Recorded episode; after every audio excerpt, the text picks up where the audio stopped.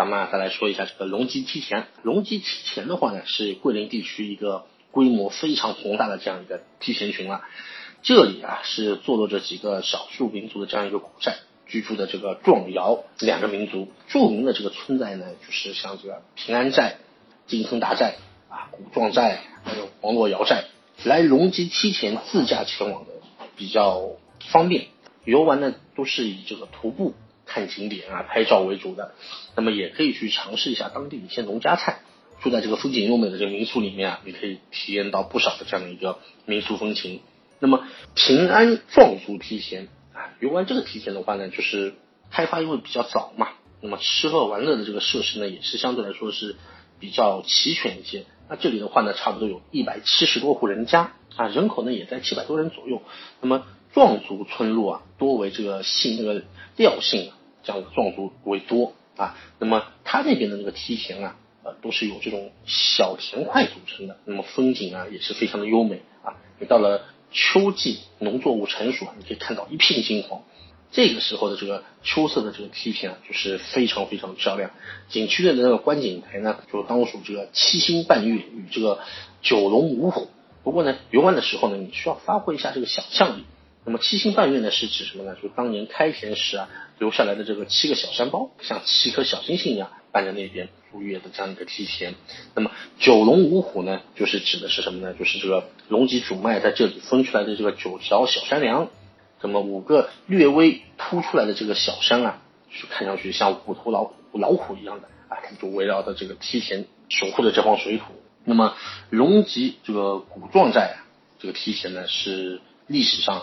就是怎么说呢？就是非常历史也是比较悠久的一个原生态的这样一个美景了。那么它呢是可以追溯到这个明朝万历年间了，对吧？这个龙脊古壮寨有这个两百多户、一千多人这样的一个村落，那么多为这个潘、辽、侯三姓这样一个壮族居啊居民想居住的这样一个地方。那么因为它这个交通啊闭塞，而且呢这个开发呢也相对来说比较晚，所以呢这里呢是保留了原始梯田的这样一个景观。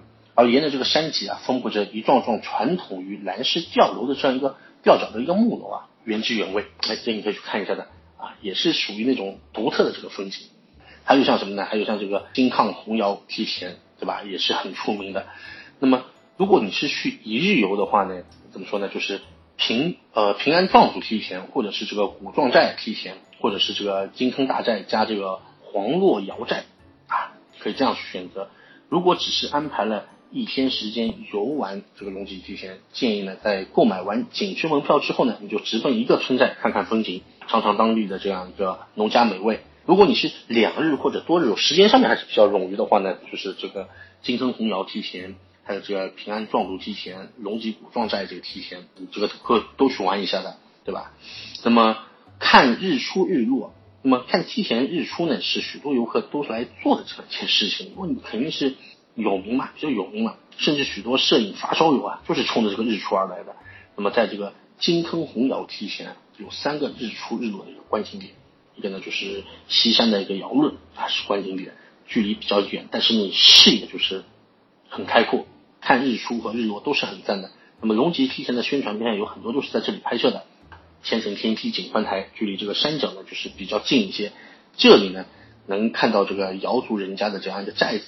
也可以感受人文和自然的这样融为一体的这样一个感觉嘛，对吧？比较适合看这个日落啊，就是那个金佛顶是拍摄这个日落的这个很好的这样一个场所。